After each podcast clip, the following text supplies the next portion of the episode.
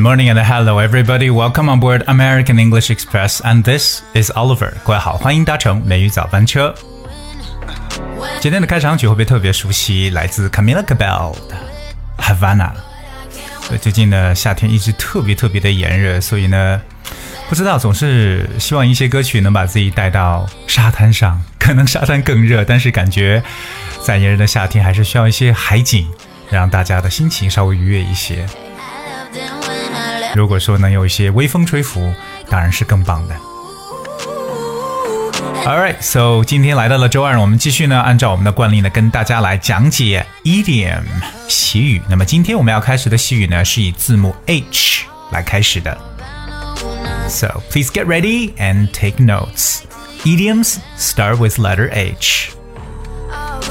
说到 H 开始的词的相关的习语呢，第一个跟大家讲到的一个叫 hands are tied。Alright, hands are tied. Hands 是手，对不对？Tied 就是 T-I-E-D，本身 tie 有绑起来的意思。Hands are tied。如果我们从这个字面来看的话，就是手绑起来了。So what does that mean by saying hands are tied?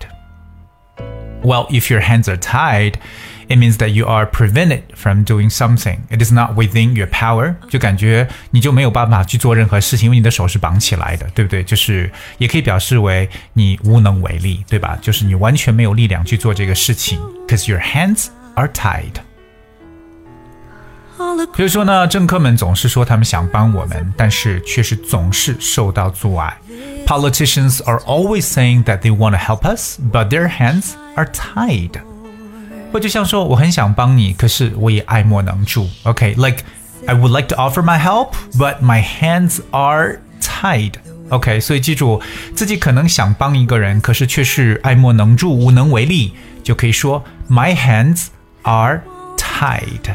crumble, toss, and turn. Well, the next idiom is hanging by a thread. 这个从字面意思上就能领悟出来，hanging by a thread。 Thread 就是 t h r e a d，thread 表示为线的意思，对不对？我们穿针引线的线就叫 thread，而 hang 就是挂起来。什么叫用一根线吊起来或挂起来呢？It means that you know something is in great danger of elimination or failure。这个词啊、呃这个词组 hanging by a thread 就表示为可能在垂危之中，可能在千钧一发的时刻，对不对？hanging by a thread。 The child is born. 比如说呢，大火向民房逼近，那人民的生命和财产呢是危在旦夕了。So the fire was approaching people's houses, people's lives and properties were hung by a thread. Tears to laughter. Hate to love. So we talk about hang by a thread 这个短语，就表示危在旦夕或者千钧一发的这么一层意思。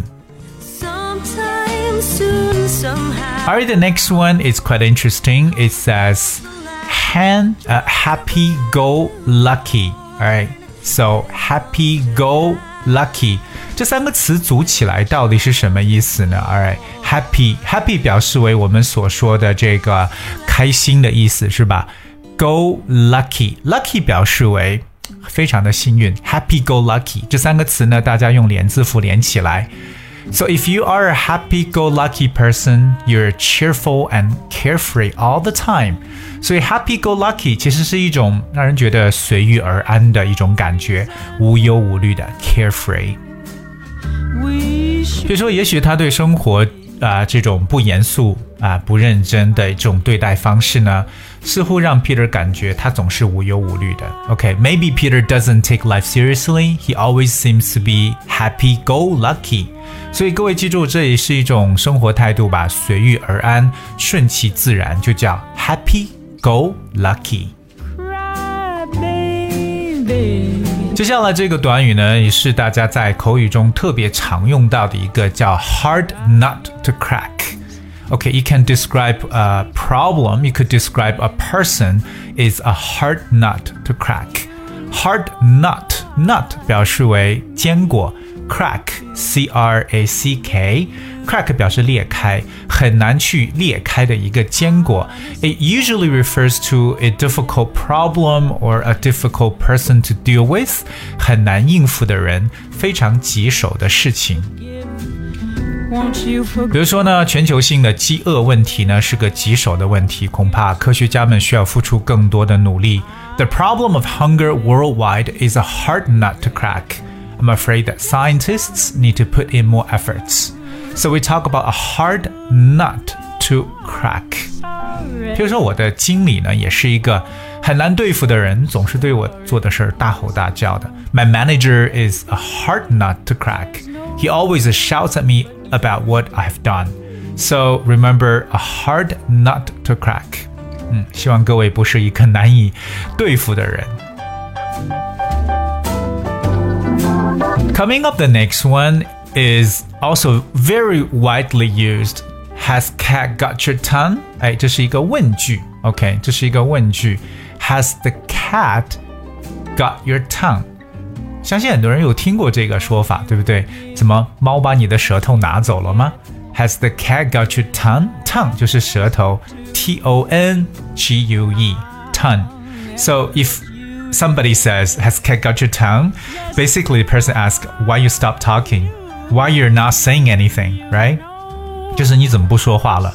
怎么突然之间保持沉默了？Has the cat got your tongue? 比如说，我整个早上都没听你讲话了，难道你的舌头被猫叼走了？其实就表示为你怎么不说话了？We haven't heard from you all morning. Has the cat got your tongue? 特别呢，大家在跟一个朋友进行争论的时候，对不对？突然之间一方不说话了，那对方就可以讲，Hey, has cat got your tongue? Coming up, the next one is called have other fish to fry.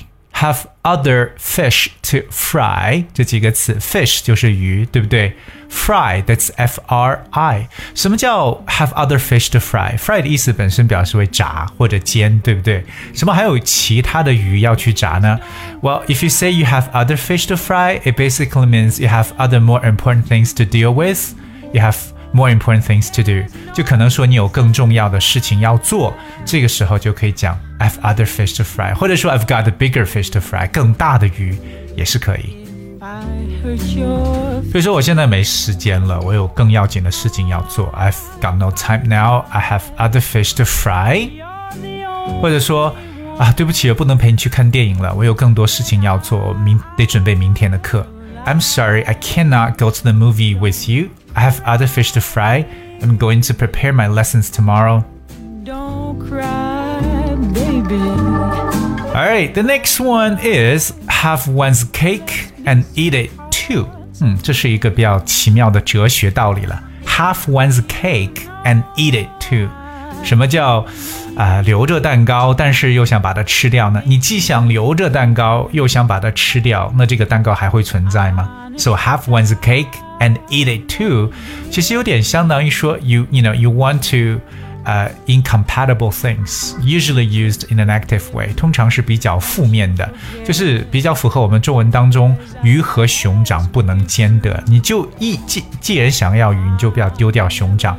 所以就相当于你既然想把这个 cake 保留，你就不能把它吃掉。So if you want to have your cake and eat it，这是基本上不可不可能的事情，就是我们所说的鱼和熊掌不能兼得。 Sorry, just don't cry. 最后一个短语 H 开始的，也是我希望每个人都能拥有的。That's hit the jackpot，中大奖，中头彩。Hit the jackpot，jackpot that's J A C K Jack P O T pot 合成为一个词。Hit that's H I T hit the jackpot。Hit the jackpot means do something that brings great success， 能够给你带来巨大成功、巨大成就的一个东西。Hit the jackpot，可能不需要付付出太多的努力，所以我们就想赢得头彩的感觉。 Do 比如说，Larry 在自己的地里发现了石油，哇，这可就是发大财了，中头彩了。Larry hit the jackpot when he discovered oil on his field. I knew. So we talk about hit the jackpot，中头彩。 那么今天跟大家去分享的呢，全部是以这个字母 H 开。始的一些习语了。其实我们每一周都会安排一个啊以字母不同字母开始的习语的讲解，有很多很多，大家可以在平时的语言表达当中都能去使用的。So just use it and use it as often as possible. That's how we improve or sharpen our language skills. And this place ain't changing. Alright, guess that's what we have for today's show. 今天节目就到这里，最后送上的歌曲是 Summer Love. Hope you guys enjoy and thank you so much for tuning in. I'll be with you tomorrow. in song, just singing along. Loving you is a lot like chasing the rain.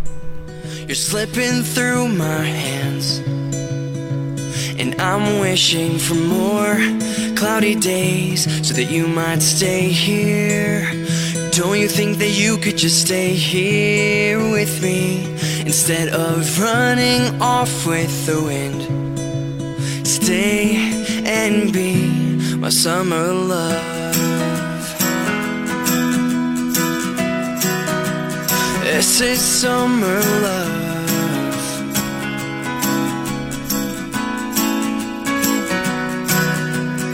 It's not enough to be dreaming of holding your hand. I need to breathe in your presence to soothe my soul. And maybe then I'll let go. With you, I find it's easier to let go. In little to no time, you put a smile on my face. Loving you is like counting one, two, three. Words is all it takes to show you what you mean to me.